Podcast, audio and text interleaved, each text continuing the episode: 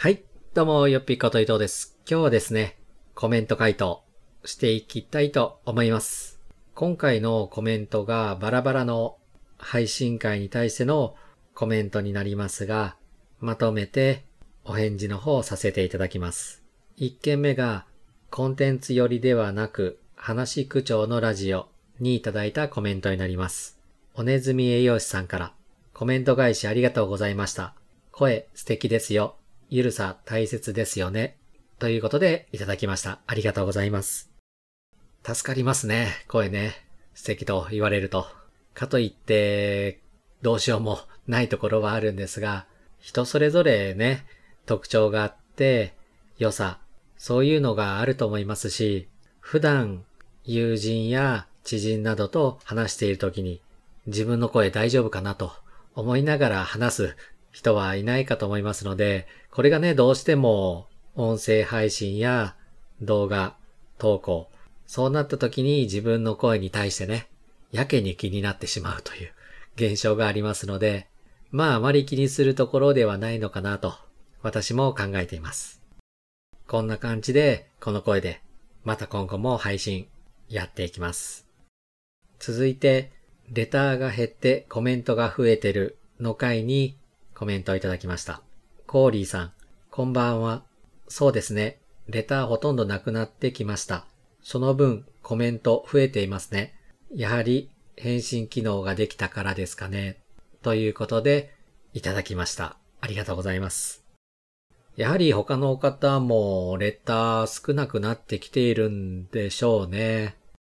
コメントの返信機能が備わったことと、私も利用しているミキさんのね、このコメント管理ツール、それによってコメント文化が根付いてきているのかなと考えています。他のラジオ配信というか、多くのラジオ配信アプリが、その配信会に対してのコメントというのはありませんので、番組に対してのね、お便りやレター、そういったシステムになっています。なので、配信会ごとにコメントできるスタンド FM の機能が少しずつ浸透しているのかなとも思います。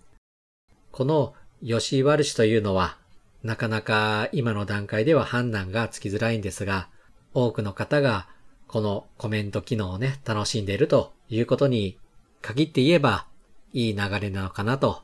私は思います。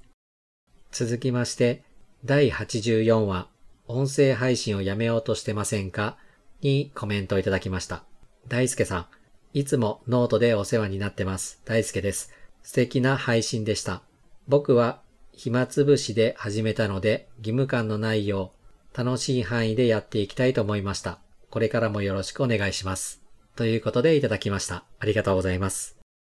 大輔さんはね、ノートを楽しむ会のコミュニティの方で参加していただいているメンバーさんで、ノート上で企画をやったり、面白い記事なんかもね、書いてるので、よかったらノートの方も見ていただければと思います。まあこうやってね、ノートからラジオ配信もやってみようかなと思って始めてくれる人が増えればね、情報発信自体をね、楽しめる幅も広がるんじゃないかなと。で、大輔さんが言ってるようにね、義務感が出てしまうと、どうしても長続きしないですし、例えば毎日配信、毎日投稿であまりにね、締め付けすぎると苦しくなってしまう時もありますので、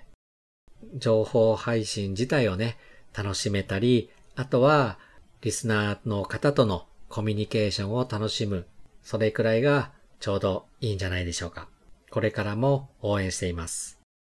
今回、コーリーさんのコメントにあったように、レターがね、少なくなってきているというのはですね、何かちょっと寂しいような気もします。もちろんコメントも好きなんですけど、あまりにね、コメント文化が根付きすぎると、それはそれで、この先苦しく感じてしまう人も出てくるのかなというところをですね、ちょっぴり危惧しています。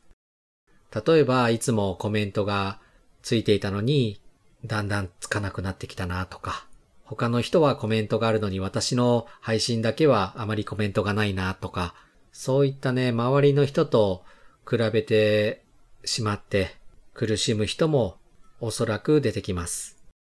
その点、レターに関してはね、匿名で送れますし、毎回毎回レターがなくても自然な流れというか、気が向いた時だけ送る、そして受け取る。という形がね、できますので、どちらか一つのね、機能に偏るのではなく、できれば両方まんべんなく、コメントはね、コメントでとてもいい機能だと思いますので、合わせてレター機能も普及して、お互いにとってなるべくストレスがないような環境で居続けられればいいなと思う次第です。